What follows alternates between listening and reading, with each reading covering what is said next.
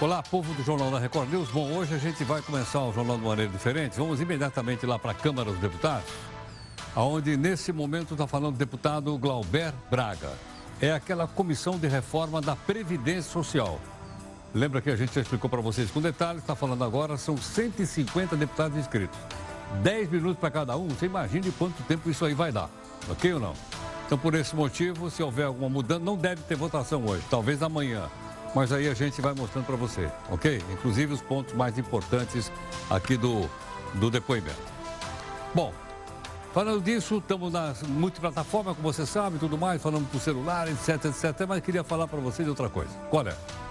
Vamos falar aqui do nosso anti-herói. O anti-herói do Jornal da Record News, você sabe que é o Faísca. Ele é contra a chamada Operação Pente Fino. O que aconteceu? Ele acha que o seu pelo é muito sensível ao pente fino que o Jair quer passar. Além disso, o tal pente vai analisar se tem gente que recebe dinheiro da Previdência sem ter direito, sem ter pago. E o Faísca diz, não, é o seguinte, eu tenho direito. Ele contribuiu um ano para o INSS e já atingiu a idade mínima de três anos. Então ele vai passar o resto da vida recebendo a grana lá. Toda a bancada do PGG, é o Partido dos Gatos Gatunos, vai votar contra o pente filho que o Jair quer passar lá na Previdência. Na sua opinião, você acha que é um exagero ou tem realmente gente que recebe aposentadoria sem ter direito? Mande aqui o seu comentário para mim, pode ser nas redes sociais aqui da Record News. Dá uma olhada no nosso portal aqui do R7.com, do Grupo Record. Michel me surpreendeu. A FIFA estuda mudar a sede da Copa do Mundo. Olha, a Copa do Mundo 2022 está prevista no Catar. Mas parece que o Catar deu uma graninha para o Platini, né, que está inclusive na cadeia, está preso hoje, e pode mudar. Não se sabe aonde né, isso pode. Será que essa Copa do Mundo pode vir para o Brasil? Pelo amor de Deus. Veja agora outras notícias para você saber de fato em que país você vive. Sérgio Moro não reconhece mensagens vazadas agora à noite e que supostamente defendia o ex-presidente Fernando Henrique. Procuradores federais definem três nomes para substituir Raquel Dodge, mas Bolsonaro não precisa escolher nenhum deles. Começa a batalha na Câmara dos Deputados. Eles debatem o relatório da reforma da Previdência Social. Vamos retomar a tranquilidade. A Odebrecht tem pedido de recuperação judicial aceito pela Justiça. A empreiteira deve bilhões para os bancos públicos. Os donos dos bancos públicos somos nós. Ela está em recuperação judicial. A gente vai explicar. A Justiça manda acusado por incêndio no Boate 15 para júri popular. O STJ entendeu que os réus assumiram o risco de matar. Copa América com estádios vazios. Ingressos caros ou descrença na seleção canarinho? O prefeito de São Paulo volta atrás e postos de saúde voltam a funcionar em dias de jogos no Brasil. Ele governa a cidade lá de Washington, nos Estados Unidos. Talvez para comemorar a vitória do Brasil de 1 a 0 em cima da Itália e se classificar para a próxima fase do Mundial.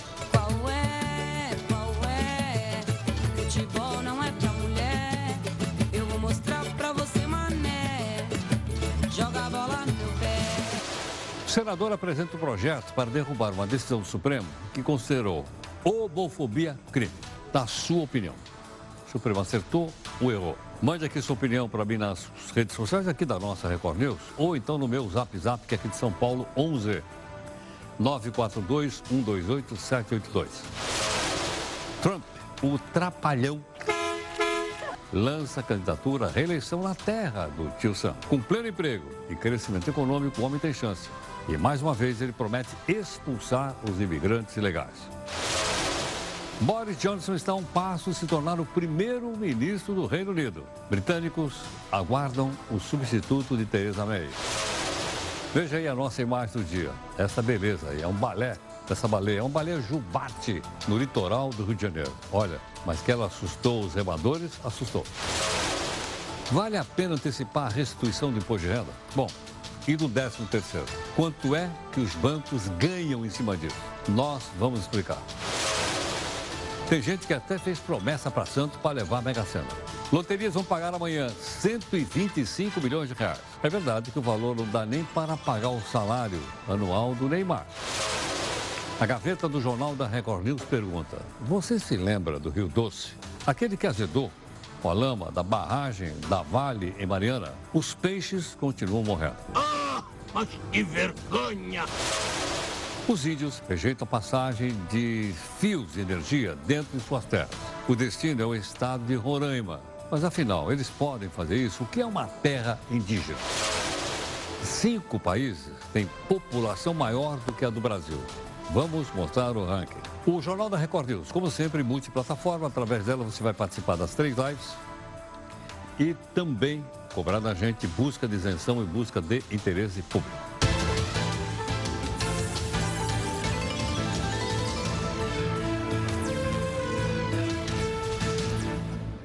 Olha, na reunião de pauta às 5 da tarde, todo dia tem, você pode participar dela e pode influenciar no Jornal à Noite. Né? Hoje, então, nós tivemos aí a participação do Eufrides e também da Júlia tá? na, na reunião.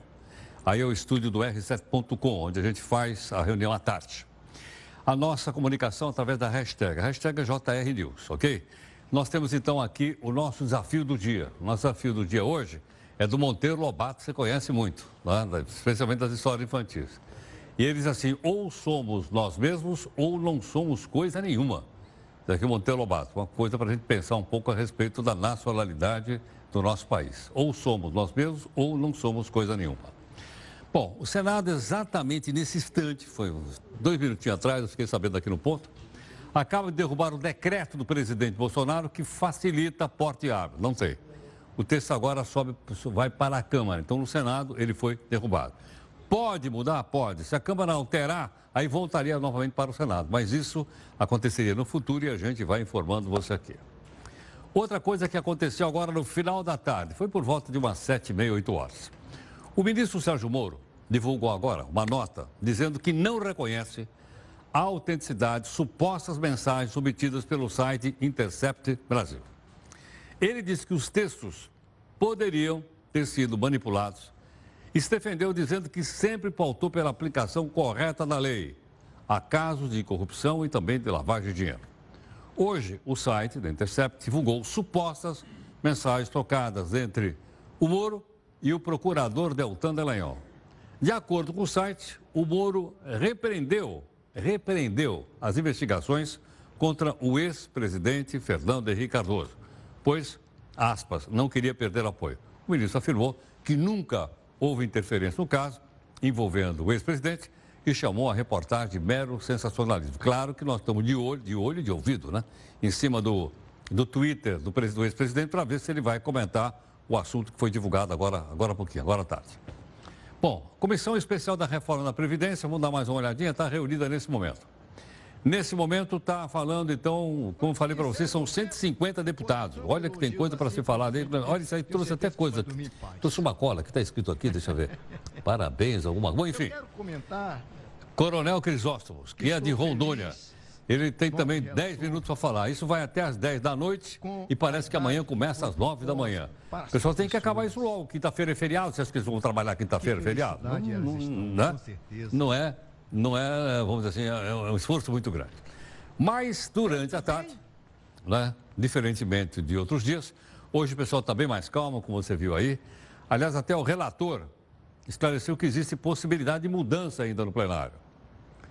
E resposta ao ministro Paulo Guedes, disse que a comissão, Guedes que a comissão tinha abortado a reforma. O relator disse o seguinte: isso é só um parecer, não um decreto. Veja aí. O nosso regimento prevê um voto complementar ou seja, há possibilidade é, do relator fazer um voto complementar após as discussões. Eu nunca tive pretensão de que o relatório fosse um decreto. Acho que as pessoas precisam ter cuidado.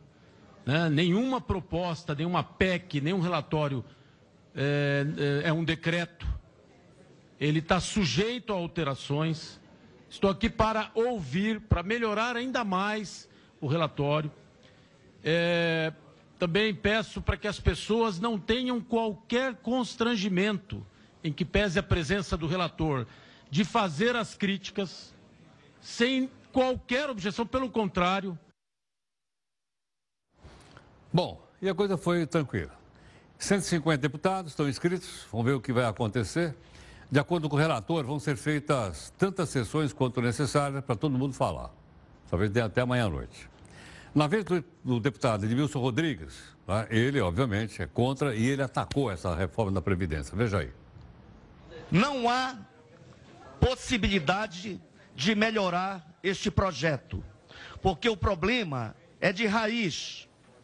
Se nós quiséssemos pensar num projeto de reforma da Previdência, no mínimo, no mínimo, teríamos feito um cálculo atual sério. Então a sociedade é chamada. Todos têm que dar sua cota de sacrifício, mas os ricos não estão sendo chamados a dar sua cota de sacrifício. Será que é muito ganhar 1.400, 1.500, 2.000 reais e por conta disso deixar de merecer o PIS-PASEP?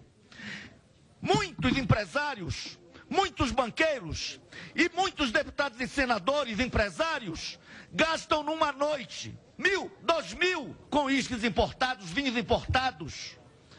Mas para um pobre receber ao ano um salário mínimo e perder esse direito porque ganha R$ 1.400 ou 1.365 reais, me desculpem, isso é criminoso. Quanto ganha um deputado federal? 33 pau? 33 salários mínimos? É isso não? Acho que ele esqueceu. Bom, enfim. Mas quando houve uma tentativa de debate, o presidente da comissão, que é o deputado Marcelo Ramos, né, deu uma esfriada aí nos anos. Veja aí. Não, mas eu peço que a gente. Eu peço, eu peço que a gente retome a ordem, com, com paciência. Eu peço que a gente retome a ordem. Eu, eu, eu, eu estou tomando. Calma, deputada, deputada Sâmia, eu estou. To... Deputada Sâmia, eu estou tomando o mesmo processo. Eu estou tomando o mesmo procedimento com todos, com todos e todas. Bom, mesmo assim teve deputado que pediu que os parlamentares ficassem mais zen. Veja aí. Apenas resgatando a ordem dos trabalhos, vamos manter, nós estamos num clima é, acirrado no conteúdo da proposta, mas tranquilo no andamento dos trabalhos. Então, eu peço, retomo o tempo do deputado Alexis.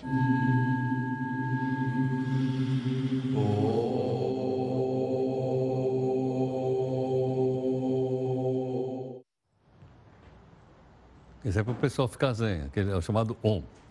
O deputado José Guimarães, do PT, aproveitou a vez dele para dizer que os presidentes dos partidos de oposição emitiram uma nota contra esse relatório que ainda está sendo votado e discutido nesse momento. Seis meses?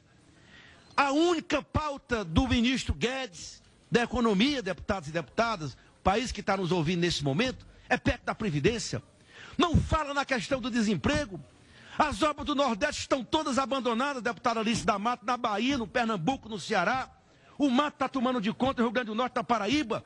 Não diz nada sobre investimento público. Corta, corta, corta. E corta de onde? Não do andar de cima. Corta, sobretudo, do andar de baixo. É por isso que eu vi hoje uma demonstração de muito civismo. Os partidos, o PDT, o PSB, o PT, o PSOL e o PCdoB, anunciaram ao país que eles estão unidos para votarem contra o relatório do deputado Samuel. Bom, no outro momento, o próprio relator, que foi citado agora há pouquinho, Samuel Moreira, que aliás de São Paulo, foi questionado sobre a demissão do Joaquim Levi, do BNDES. Não sei exatamente por quê, mas o que ou não. Mas ele falou da necessidade do banco se desenvolver. Vejam aí. Eu acho que o BNDES tem que desmamar. Pode ser até que seja durante um determinado tempo mas tem que ir desmamando. Ainda mais quando se trata de ter que substituir esses recursos com o dinheiro do Tesouro. A juros altíssimos, inclusive. Então vamos tentar construir uma solução de entendimento. Mas esse debate deve ser feito. Também não é. Eu não sou dono da verdade, mas também não acho que ninguém tenha aqui uma verdade absoluta já pronta com relação a esse assunto do BNDES. Inclusive, eu abri diálogos com o senador Serra que foi quem fez essa lei, lá na Constituição de 88, que está até agora, que eu acho que ela pode ser melhorada. Bom, como esse debate está se arrastando, nós estamos com ele ao vivo aqui também para você ver, lá. Está falando agora o deputado Marcelo, Marcelo, Marcelo Nilo, que é do PSB da, da, da Bahia, continua falando. Teve deputado reclamando que eles estão falando muito, está demorando muito. Ok ou não? Mas, em compensação, aquele deputado que ontem ficou bravo, queria brigar, chamado Boca Aberta, abriu a boca. Achei que eu não ia falar hoje aqui, senhor presidente. É, ficaram aí, vai pra lá, vem pra cá. Enfim, colocaram nós aqui quase no último lugar. Eu quero deixar bem claro aqui antes, antes de eu começar a falar, me chamaram de Vossa Excelência agora, hein? E Vossa Excelência é o povo brasileiro, que acorda cedo para trabalhar, pega o busão lotado, vai todo mundo em pé, um em cima do pescoço do outro, parecendo uma lata de sardinha para pagar R$ 33.700 para cada deputado aqui. Então, Vossa Excelência, a única que existe aqui no Congresso Nacional é o povo brasileiro. Bom, esse foi o deputado Boca Aberta. Dá apelido? Não, você viu que foi colocado ali pela, né, pela própria TV da Câmara o nome dele. Boca Aberta sei o nome, mas é assim que ele quer ser chamado e a gente respeita.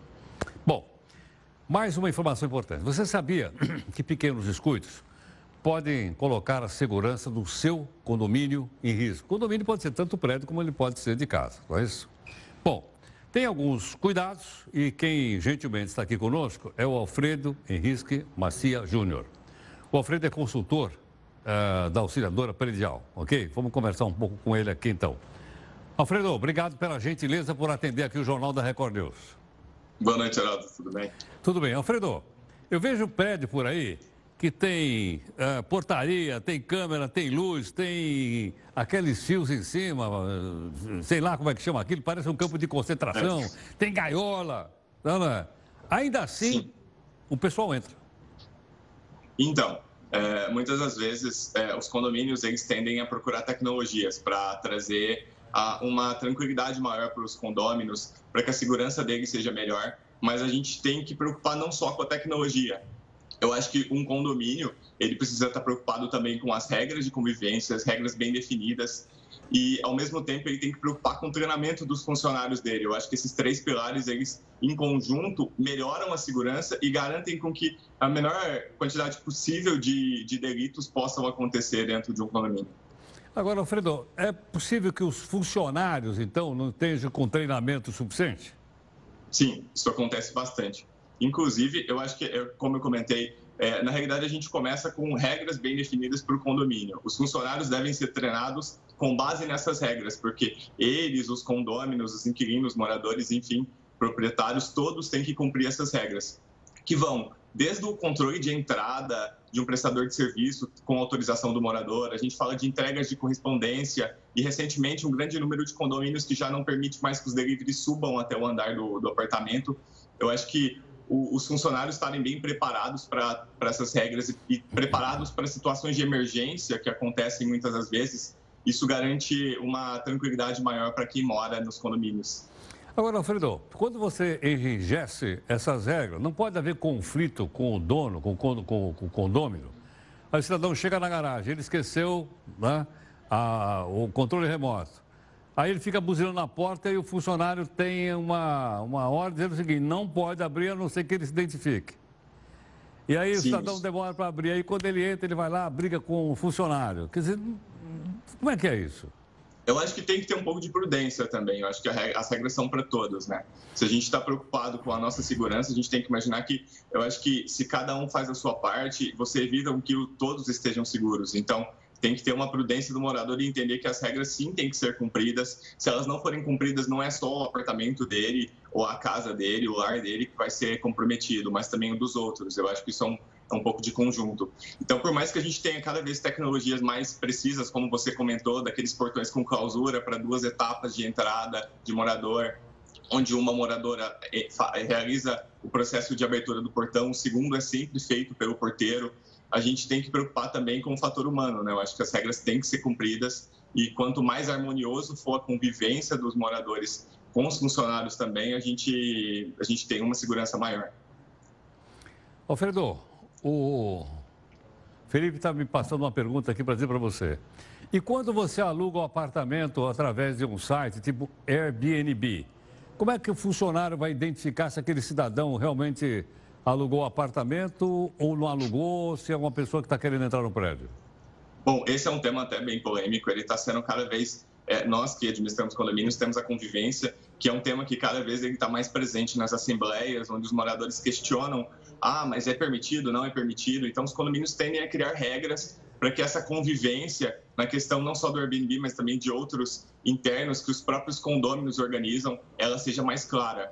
É, o ideal é que o condomínio realmente tenha suas é, tenha algumas regras definidas com relação a controle de entrada de moradores, para que os próprios proprietários, os próprios gestores passem as informações de quem vai entrar, para que esse controle seja melhor e assim, os próprios funcionários estejam mais preparados para poder cuidar dessa, dessa entrada de, de visitantes.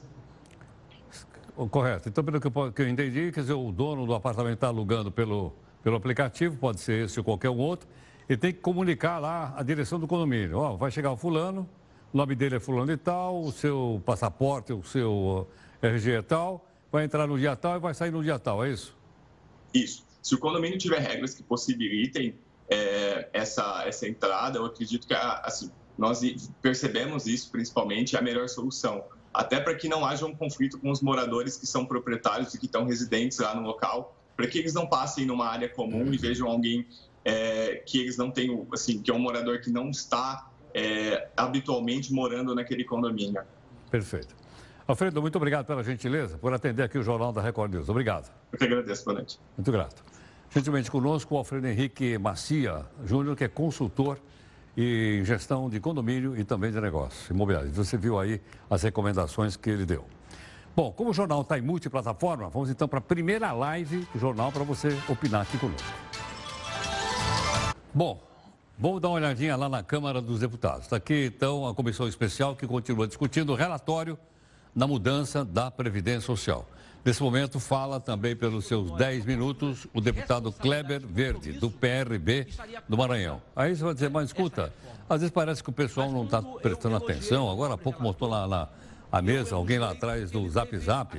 Mas não se esqueça que ele está sendo filmado, depois isso aqui é tirado, colocado nas redes sociais e os deputados mostram nas suas bases eleitorais. É importante aparecer aí. Os integrantes da Associação Nacional dos Procuradores da República fizeram uma eleição interna para escolher três nomes para mandar para sugestão lá para o presidente. A indicação de quem? Do novo Procurador-Geral da República. Atualmente quem é? É a dona Raquel Dott. Não é isso? Hoje. O presidente é obrigado a escolher um dos três? Não. Não, ele pode escolher outro. Ele pode, por exemplo, dizer para a dona Raquel, doutora Raquel, que quer que ela fique mais um mandato. Pode ou não, mas em todo caso, tem uma lista tríplice, é o fato, e esse fato nós queremos mostrar aqui para você. Então está aqui, olha, os três mais votados do Ministério Público em todo o país. O procurador Mário Bonsagra levou 478 votos, ele está em primeiro lugar. Em, em seguida, a, a Luísa Frischenheisen, que é, teve 423 votos. E o procurador Bladalou teve 422 votos. Realmente foi, aqui foi apertadíssimo, ela ganhou apenas por um voto em relação a ele. Então, você vai dizer, então o presidente Bolsonaro vai escolher entre os três?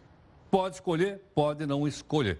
A tradição manda escolher, mas pode não escolher. Ele tem o direito, tá? Está lá nas suas prerrogativas. Bom, a Odebrecht vê pelo retrovisor tempos de vacas boas, porque atualmente só tem vaca marca. A empreiteira teve um pedido de recuperação judicial aceito pela Justiça. Mas aí surgiu uma discussão aqui na reunião de pauta. Mas escuta, o que, que é esse negócio de recuperação judicial?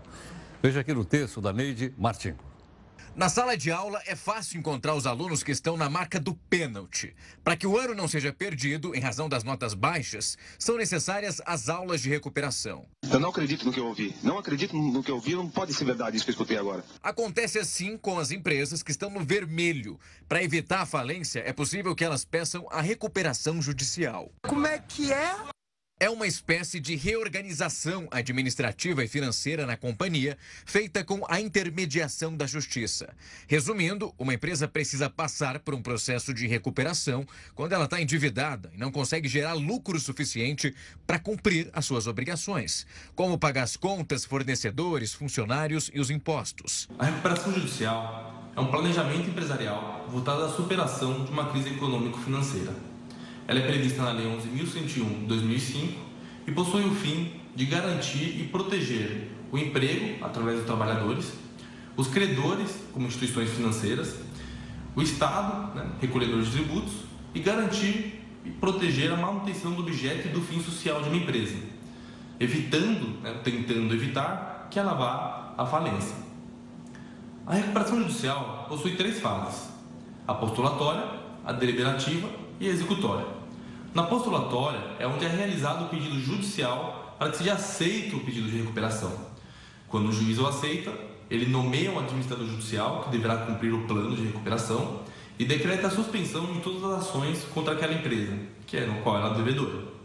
A empresa tem que entrar com uma ação na justiça pedindo a recuperação. Ela precisa detalhar as razões da crise, a contabilidade dos últimos três anos e as dívidas que possui. Se tudo der certo, o juiz dará início, então, a esse processo. Será nomeado um administrador judicial e feita a suspensão de todas as ações contra o devedor. Se os credores da empresa devedora aprovar o plano, a justiça concederá a recuperação judicial. Caso contrário, será decretada a falência do empresário. A empresa tem seis meses para deixar tudo em ordem. Se o credor conseguir pagar as dívidas e cumprir as obrigações nos prazos estipulados no acordo, a Justiça decretará o encerramento da recuperação judicial, o que seria um alívio para todos os envolvidos. A mesma alegria que seria sentida por um aluno que conseguiu recuperar as notas e passar de ano.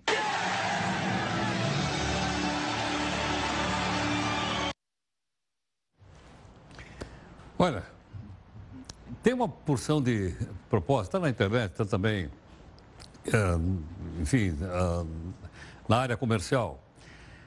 Os bancos dizem o seguinte: se você não quer antecipar a restituição do seu imposto de renda, passa aqui no banco. Ou então, se quiser é, também antecipar o 13 terceiro, com isso você paga a dívida, etc., e fica numa melhor.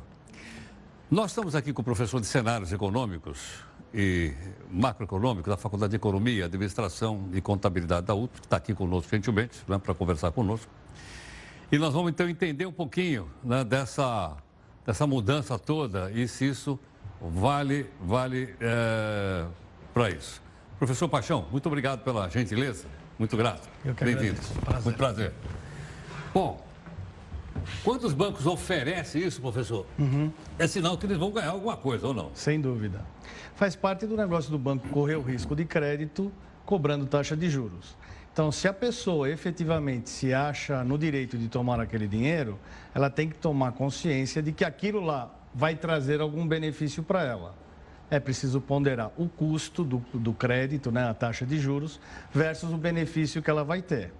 Existem basicamente duas situações que as pessoas podem se utilizar de crédito Uh, para poder, uh, vamos dizer assim, antecipar o 13 terceiro ou a restituição do imposto de renda. É quando você já tem uma dívida que custa mais. Que está me cobrando muito juros. Que está me cobrando muito juros, como, por exemplo, o cheque especial ou o rotativo do cartão de crédito, que custa hoje em dia mais do que 10% ao mês. Então, certamente, essa taxa de juros que vai ser cobrada no empréstimo por antecipação do 13º ou da restituição deve ser menos custosa. Não significa que ela é barata. Ou então, se a pessoa tem a possibilidade de investir o dinheiro que vai lhe permitir uma taxa de retorno, uma possibilidade de ganho maior do que custa o empréstimo. Essa possibilidade é bastante improvável hoje em dia em função do tamanho do custo do crédito. Agora, Silvio, hum. quanto mais tempo o, a Receita Federal, o Leão, é, demorar para me pagar, ele não vai me pagar com juros quando eu receber? Ele te paga com os juros da Selic. Quanto e, é? Hoje em dia está em 6,5 e as perspectivas são de que vai cair. 6,5 ao ano? 6,5 ao ano. Ao ano? Ao ano. Enquanto... Você falou agora há pouco 10% ao mês? De... O cheque especial é 10% ao mês. Então, num mês, o banco acaba recebendo mais do que ele vai pagar para quem aplicar o dinheiro no banco. Caramba. A vida é boa.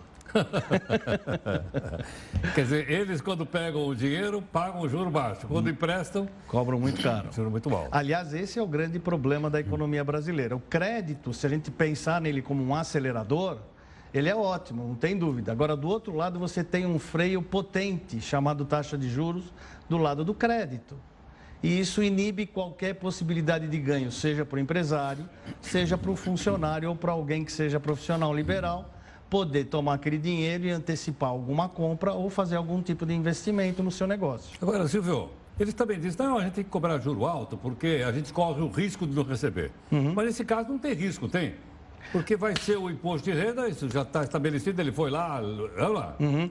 Existem duas situações. Vamos pegar o 13 terceiro. Vamos pegar o 13 terceiro. Vamos supor que eu sou um funcionário da Odebrecht, que nós acabamos de Opa. ver. Opa! Então, qual é a possibilidade da Odebrecht vir a me pagar o 13 terceiro? É menor do que uma empresa que está numa situação não em recuperação judicial. E se você cair, por exemplo, na malha fina, muito provavelmente você não terá restituição ou a restituição vai ficar ah, por um prazo muito, ah, por um prazo mais longo preso na Receita Federal. Então os juros vão se acumulando, então aquilo que seria uma oportunidade eventualmente para você pagar menos juros começa a ganhar uma dinâmica que é contra você. Entendo. Quer dizer, então o mercado de crédito no Brasil é um mercado travado. O mercado de crédito do Brasil, ele é contraproducente a qualquer alternativa ou qualquer iniciativa relativa a dinamizar a economia. Mas agora com o tal do cadastro positivo, isso não melhoraria? O cadastro positivo, ele viabiliza que você consiga diminuir o risco de crédito, sem dúvida. Com Ou isso a- não cai a taxa de juros? Deveria cair. Deveria? Deveria cair, mas hoje nós não temos concorrência no mercado de crédito. Então, isso acaba complicando a vida de quem está propenso a tomar dinheiro. Então, na hora que você olha, você fala. E, e, eh, me permita fazer até uma observação. Crédito não é como estou querendo comprar uma camisa. Pô, nessa loja tá cara, eu vou comprar a camisa no outro lugar. Pô, esse banco aqui está me cobrando muito caro. Deixa eu ver quanto que ele me cobra lá, no concorrente. O concorrente fala, eu não aprovo crédito para você. Então, não é um produto intercambiável, não é uma situação onde você pode bater o mercado. Você não tem condição de fazer ah, uma pechincha, por exemplo. Então, crédito é uma situação muito delicada, porque quem tem a faca e o queijo na mão, via de regra, é a instituição financeira. Sei. E são o quê? Cinco grandes bancos? São cinco grandes bancos que detêm mais de 85% das operações de crédito no Brasil. Que está na mão dos cinco, então? Está na mão dos cinco. Está na mão dos cinco. Sei. Sendo Agora- dois estatais, né? Ah. Caixa Econômica e o Banco do Brasil, os outros três nós conhecemos. Itaú, Bradesco e... E Santander. E Santander. Agora te pergunto, por que, que outros bancos, Uhum. ao invés de ficar aqui, foram embora? O HSBC foi embora, o Citibank foi embora, dos que eu me lembro. Sim, sim, sim. Por quê? Ah, Acabaram sendo comprados por outros. por outros que estão aqui Que agora, aqui, que é, acabaram acumulando. Ah, essa é uma dinâmica que ah, a maioria das, ah, vamos dizer assim, consultorias não conseguem explicar. Todas as vezes que nós observamos o mercado brasileiro, ele requer um conhecimento do que está acontecendo no meio ambiente social. E existem bancos que, por estratégia, decidem não correr aquele risco. Então, a gente pode pegar vários exemplos ao redor do mundo. Depende sempre de quem está do outro lado querendo operar uma instituição financeira. Eu cheguei a ver situações onde países internacionais em guerra, conflitos sociais importantes, tomavam dinheiro mais barato do que o Brasil. E o Brasil tem as suas características sociais que eu entendo são muito favoráveis, muito simpáticas. Mas, lamentavelmente, em termos de estratégia de negócio, parece que não tem sido atrativo para as instituições de fora. Eu acredito que, atualmente, existe uma possibilidade, uma nova abertura, que são as fintechs. Fintech o que, é exatamente? Fintechs são empresas financeiras apoiadas em aplicativos que permitem que elas possam sair procurando ah, operações de crédito mais baratas para te oferecer. Então, se isso vier a funcionar e a legislação não trabalhar contra, Não atrapalhar? não atrapalhar, muito provavelmente nós vamos ah, ter a possibilidade de começar a ver uma concorrência no segmento de crédito. Sei. Aí que eu entro no aplicativo e eu ve- vou ver a taxa de juros que eles cobram. Isso. Aí eu vou lá na agência do banco da esquina e pergunto para o gerente. Aí eu Isso. faço uma, uma comparação. Uma comparação. Exatamente. Quanto que o senhor está me oferecendo? Ah, hoje eu estou oferecendo 8% ao mês para o senhor. E nesse outro aqui, ah, apesar de ser caro, é 5%. Mas representa uma porcentagem significativa menor do que o outro. É uma questão de E eu conhecimento. até posso procurar isso talvez até no próprio celular, né? Ah, não, sem dúvida nenhuma. Isso é aplicativo de celular. Vai, posso até comparar uma ou outra para procurar a taxa de juros mais barata. Existem fintechs especializadas em comparar taxas de várias instituições. Ela, ela te apresenta aquelas que aparecem com uma menor taxa de juros. Agora, como você disse, me parece assim, muito boa a fintech. Mas eles têm muito pouco do mercado, né? Muito pouco. Você falou 85 dos bancões, elas não vão conseguir puxar esse juro para baixo. Não vão conseguir puxar para baixo assim tão facilmente. Lamentavelmente, existem alternativas que o Banco Central também pode mexer, de tal forma que poderia viabilizar uma queda na taxa de juros na ponta do crédito. Tá bom. Professor, obrigado pela gentileza. Eu que agradeço. Muito Prazer. grato. Muito obrigado. Professor Silvio Paixão, professor da Universidade de São Paulo, conversando com você viu aí de uma maneira fácil, simples. Então nós temos que, antes de pedir dinheiro emprestado, perguntar qual é a taxa de juro. Sem isso não se faz negócio. Nem que você esteja com a corda pendurada no pescoço. né? Tem que saber e procurar, então, essas alternativas, inclusive essas pequenas empresas de, de aplicativos são chamadas fintechs, ok? Bom, mais uma informação. O Superior Tribunal de Justiça decidiu hoje mandar os acusados pelo incêndio da Boate Kiss, lembra não? Matou 200 e tantas pessoas. A júri popular. Pergunta é, quando é que a gente vai para a júri popular? Quando existe dolo. O que, que é dolo? É a intenção da gente fazer alguma coisa. Os meninos entenderam o seguinte, que os donos assumiram o risco de matar. Tem dolo, vai para júri popular. A tragédia ocorreu em 2013, em janeiro de 2013. Imagina, até agora nada. Na cidade de Santa Maria, no Rio Grande, 242 mortos, 636 feridos, a maior parte deles eram jovens universitários. Está certo ou não? Então, repetindo, a Constituição prevê júri popular somente em caso de homicídio com dolo, com intenção, quando você assume o risco não é, de, de- de- da morte. Vai caber agora à Justiça de Santa Maria marcar os próximos passos. Qual é? Marcar o julgamento, convocar um júri, vai ter defesa, vai ter a promotoria e, obviamente, a gente vai falar aqui para você qual, qual vai ser o resultado, sem dúvida, ok? Vamos então para a nossa segunda live aqui do Jornal para você, então, ah, comentar e opinar aqui conosco. Acabaram de soltar o Platini. Foi preso hoje à tarde. Michel Platini é acusado de ter pego grana envolvendo corrupção lá na FIFA para levar a Copa do Mundo de 2022 para o Catar. Foi preso e soltaram. Será que foi o Gilmar Mendes lá da França? Como se diz em francês Gilmar Mendes? Eu nem sei. Ela é Gilmar Mendes? Lá? Ele, libertador, será que soltou lá ou não? Não sei. É só uma reação. Vê lá, ele vai ficar bravo. Vamos lá, a Câmara continua discutindo. O pessoal está aqui, ó. Agora é a deputada Perpétua Almeida, do PCdoB do Acre. Também descendo a ripa em cima da, da- do, do relator da reforma que está ouvindo lá. Não, não é?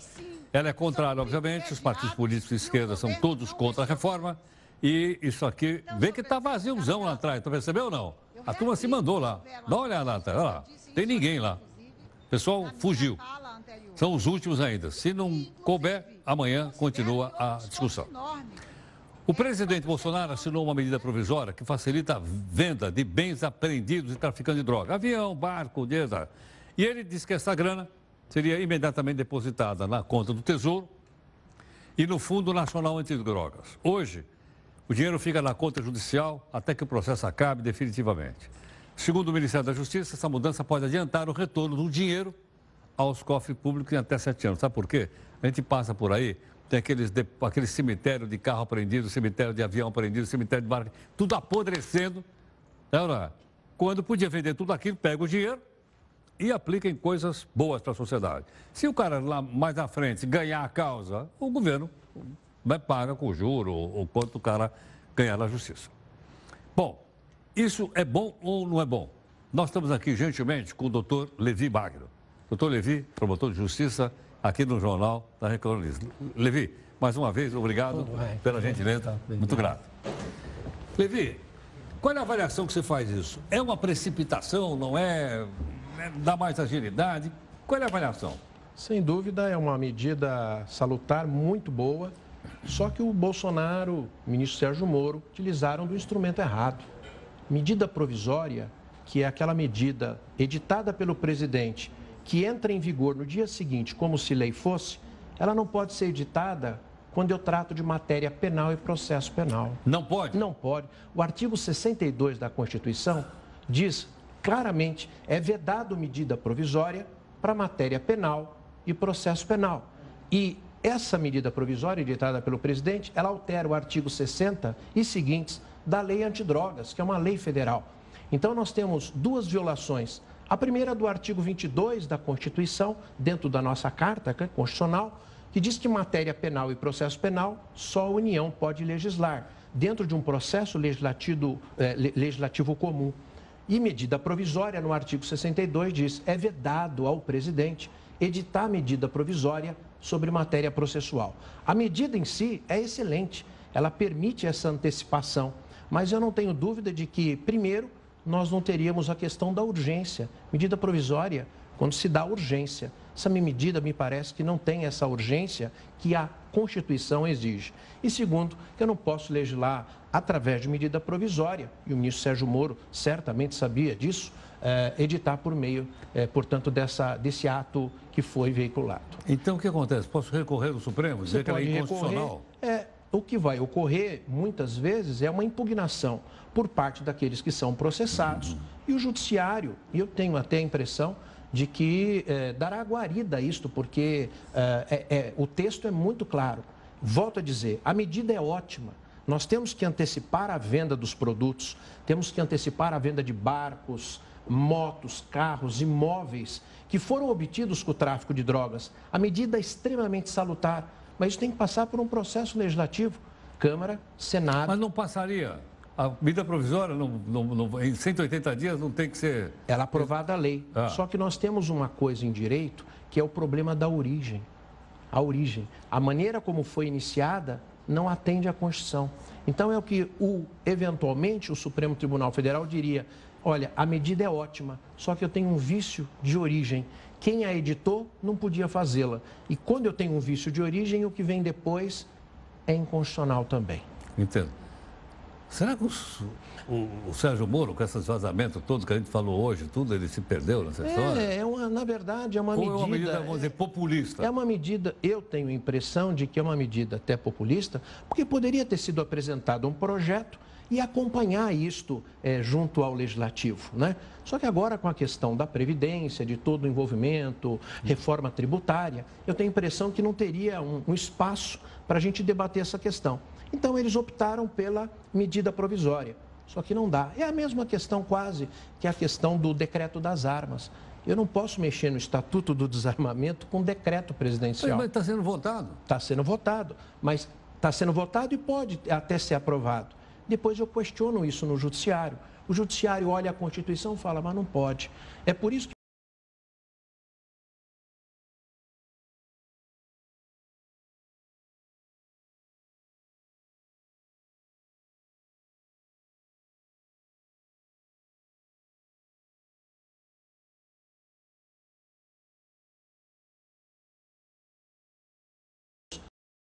Por conta do que consta na nossa Constituição Federal. Agora, não era possível interromper isso antes?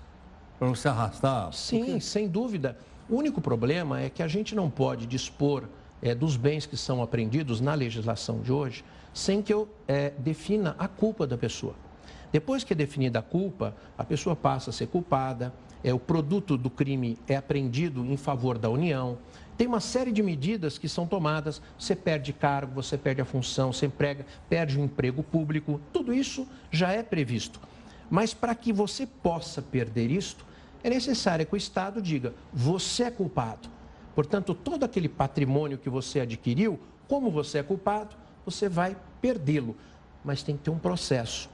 Volto a dizer, essa medida poderia ser plenamente legal, acho que é uma medida, eu digo, salutar, invejável, mas não através de medida provisória. Agora, ah, ah, então até então eu precisaria esperar o, o, o transitado em julgado, é isso ou não? O, transi, é, o transitado em julgado é uma Pra saber se eu decisão posso tomar o bem do- definitiva. Ah. Posso tomar o bem. Por quê? Porque é, é, vamos dizer assim, até lá, eu não sei se juridicamente falando, a Mas pessoa aí é se arrasta anos e anos e anos e tudo isso se perde. Muitas vezes acabam ficando nos pátios, como você acabou de dizer.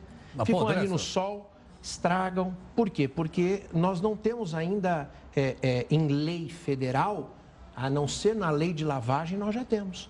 Por que, que na lei de lavagem nós temos e por que, que no tráfico nós não tomamos o mesmo caminho? Se na lei de lavagem de capitais foi promulgada uma lei, processo legislativo normal, por que, que nós não fizemos isso para drogas? Não haveria nenhum tipo de questionamento e nós estaríamos com essa medida já em- plenamente em vigor. Mas, é, enfim, entendeu-se que poderia ser feito por medida provisória, há toda uma divulgação e depois só resta ao judiciário, enfim, olhar aquilo e dizer: olha, não vale. É um O que problema o que sério. é um prejuízo grande para a cidadania, né? Para a cidadania e não acaba, política, e mas acaba criando Ah, descrédito claro. para as instituições. Porque, num primeiro momento, como a medida é muito simpática Sem à dúvida, cidadania, você já, eh, já tem o carro apreendido, a, a Mercedes, o barco, o jet ski, já vamos vender e transforma isso em dinheiro, vamos aplicar na segurança pública. Acho que é maravilhoso, não tenha problema nenhum. Eh, mas isso desde que você tenha uma lei regulamentando isso. É verdade que eh, depois nós vamos fazer a aprovação disso. O Congresso se reúne nós vamos ter a aprovação. Só que vamos ter a alegação de que claro. quem tomou a decisão Não poderia quê? tomado. um instrumento. Vez de usar a faca, usou o garfo. E esse que é o problema da, eh, da questão jurídica. né? Muito, muito claro. Está claro. Ficou claríssimo. Muito obrigado. Obrigado, Muito obrigado. Muito obrigado. Está aí então o doutor Levi Magno, promotor de justiça, de uma forma clara, límpida, fácil da gente poder entender, né? Até nós gostaríamos que as coisas funcionassem de outro jeito. Mas nós temos que respeitar a lei, porque lei ou a gente respeita ou a gente revoca. E elas estão aí para serem respeitadas. Ok? Vamos então para a nossa terceira live aí. Bom, vamos mostrar então aqui, a, a- lá em Brasília, continua o a- o pessoal reunido em torno do relatório do, da reforma da Previdência. Já acabou? Só falaram os 54? Tem mais 100 para falar? É, mas eles estão cansados, acho que vai começar amanhã. Aí nós mostramos para você de novo. Amanhã o Tribunal de Brasília vai jogar um pedido para passar com o leão de Tucuruí nas terras dos índios em Roraima. Os índios não querem, não, não vão permitir. Eles não vão passar coisa alguma aqui nas nossas terras. Acontece que essa energia é para abastecer o estado de Roraima, que compra energia da Venezuela. É o único estado brasileiro que não está ligado no sistema elétrico nacional. Escuta, e não pode passar uma terra indígena? Então, o que é uma terra indígena? Veja aqui no texto do Eufrides Júnior. As terras indígenas estão na Constituição Federal de 88. Na legislação, os índios são os primeiros e naturais senhores da terra. Assim, a definição de terras tradicionalmente ocupadas pelos índios está estabelecida na legislação brasileira. Neste contexto, a Constituição impôs ao Estado o dever de demarcar essas terras. Aos índios é reconhecida a posse permanente e o usufruto exclusivo das riquezas do solo, dos rios e dos lagos, que existem no local, preservando os recursos ambientais necessários ao bem-estar, segundo seus usos, costumes e tradições. Pela definição da FUNAI, a Fundação Nacional do Índio, a terra indígena é uma porção do território nacional que é de propriedade da União, habitada por um ou mais povos indígenas. Ou seja, é um tipo específico de posse que não deve ser confundido com o conceito de propriedade privada. No Brasil, existem mais de 460 terras indígenas regularizadas, o que representa cerca de 12% do território nacional. Boa parte está concentrada na Amazônia Legal. A terra indígena por onde vai passar o linhão do Tucuruí é do povo Kinja, que é como se autodenominam os Waimiri Atroari. Os indígenas seriam diretamente afetados pela instalação de centenas de torres no interior da terra onde vivem, que fica entre Manaus e Boa Vista. As duas capitais são interligadas pela BR-174, que passa pela reserva indígena. Eles até já cobraram pedágio para passar nessa estrada. Os índios defendem, por exemplo, que o traçado da linha seja revisto para contornar as áreas consideradas sagradas de sua terra. E tem líderes que discordam. A deputada federal Joênia Wapichana disse que alternativas limpas e renováveis devem ser usadas na obra do linhão do Tucuruí. ONGs internacionais e Igreja Católica apoiam os índios.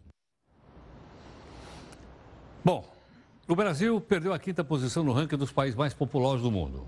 No quinto lugar agora é o Paquistão. Vamos dar uma olhadinha só aqui, só por curiosidade, dos cinco países mais populosos do mundo atualmente. Olha lá. Primeiro é a China com 1,1 bilhão e 400 milhões. A Índia vem logo depois com 1 bilhão e 300 milhões.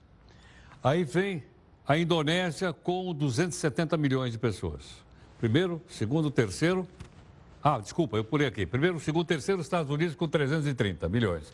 Depois a Indonésia em quarto com 270, o Paquistão com 216. Então, um, dois, três, quatro, cinco. Em sexto lugar vem o Brasil, que tem 207, é isso? 207 milhões de habitantes. Bom, tem a live agora. Você fica com a gente na live, aqui, assim que né, a gente juntar aqui nas nossas redes sociais. E o nosso encerramento, com a nossa equipe de técnicos jornalistas, é exatamente sobre população. O relatório aponta que em 30 anos nós deveremos, vai crescer 26%. Sabe quanto nós vamos ser?